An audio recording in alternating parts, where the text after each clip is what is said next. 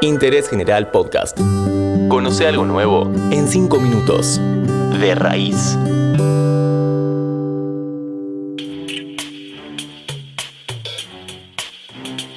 Hola, ¿cómo estás? Soy Lulia Speroni y en este episodio de Interés General vamos a compartir algunos consejos para armar una huerta en casa. ¿Qué aspectos tenemos que tener en cuenta para comenzar? ¿Cuáles son los cultivos ideales para iniciarnos en este proyecto y cómo logramos un control biológico adecuado? Todo esto en 5 minutos.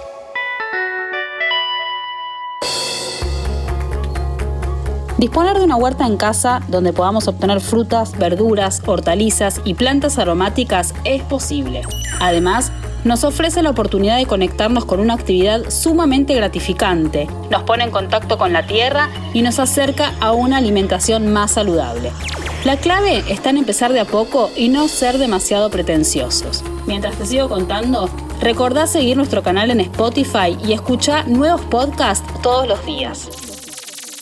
El primer aspecto a tener en cuenta es la orientación del lugar donde vamos a armarla. No hace falta que esté en un gran espacio, puede ser un balcón, un patio o una terraza. Pero sí o sí debemos estudiar qué cantidad de luz e incluso horas de sol directo tenemos en el día. De eso dependerá lo que podamos cultivar.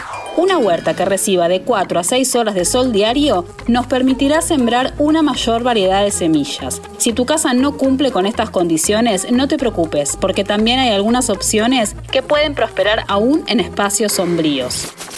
La huerta puede crearse en macetas, en jardineras o en cajones de madera especialmente preparados para que no se dañen con los riegos. También es una buena idea reutilizar otro tipo de contenedores, como botellas, latas o bidones plásticos.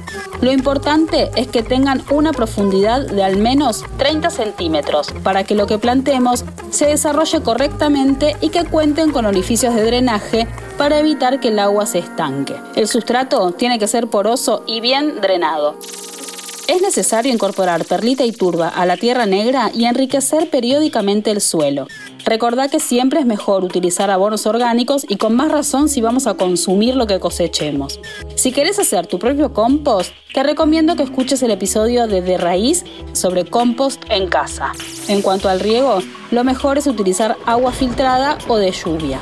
Otra opción es dejarla reposar 24 horas para asegurarnos que se evapore el cloro. Para iniciar la huerta podemos elegir entre comprar plantines, sembrar semillas o generar nuevos ejemplares por multiplicación. Ahora sí, hablemos de las variedades que podemos sumar. Entre las hierbas aromáticas que necesitan pleno sol se encuentran el orégano, el romero, el tomillo y el perejil. También podemos agregar algunas verduras, como ajíes, tomates y pepinos. Las hortalizas de raíz, como las remolachas, zanahorias o papas, crecerán en zonas parcialmente sombreadas, mientras que las verduras de hoja, como acelga, lechuga, espinaca, rúcula o radicheta, son más tolerantes a la sombra. Y si recién estamos empezando, son ideales porque se cosechan en un ciclo corto y pueden cultivarse prácticamente todo el año. Otras aromáticas para plantar en espacios sin sol directo son albahaca, menta y cibulet. Te doy un dato. Siempre ten en cuenta los calendarios de siembra que ofrece el Instituto Nacional de Tecnología Agropecuaria, porque nos dirán qué conviene cultivar de acuerdo a la temporada. Los encontrás en inta.gov.ar y no dejes de investigar qué necesidades tiene cada especie. En cuanto a las frutas, hay muchas que pueden vivir tranquilamente en macetas o en contenedores no tan grandes. Las frutillas y algunos cítricos como los limoneros, el árbol de quinotos, de naranjas o mandarinas son algunos de ellos. Eso sí, necesitan mucha luz natural e incluso varias horas de sol directo.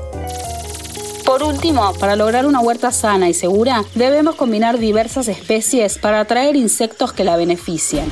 Lo podemos lograr plantando flores como margaritas, lavandas, caléndulas y girasoles que con la producción de grandes cantidades de polen atraerán vaquitas de San Antonio, pies, abejas, mariposas y lombrices. A su vez, se alimentarán de bichitos indeseables que pueden atacar nuestros cultivos eliminándolos de manera orgánica. Esto fue Huerta Urbana para Interés General. En el próximo episodio hablaremos de plagas, enfermedades y remedios naturales para combatirlas.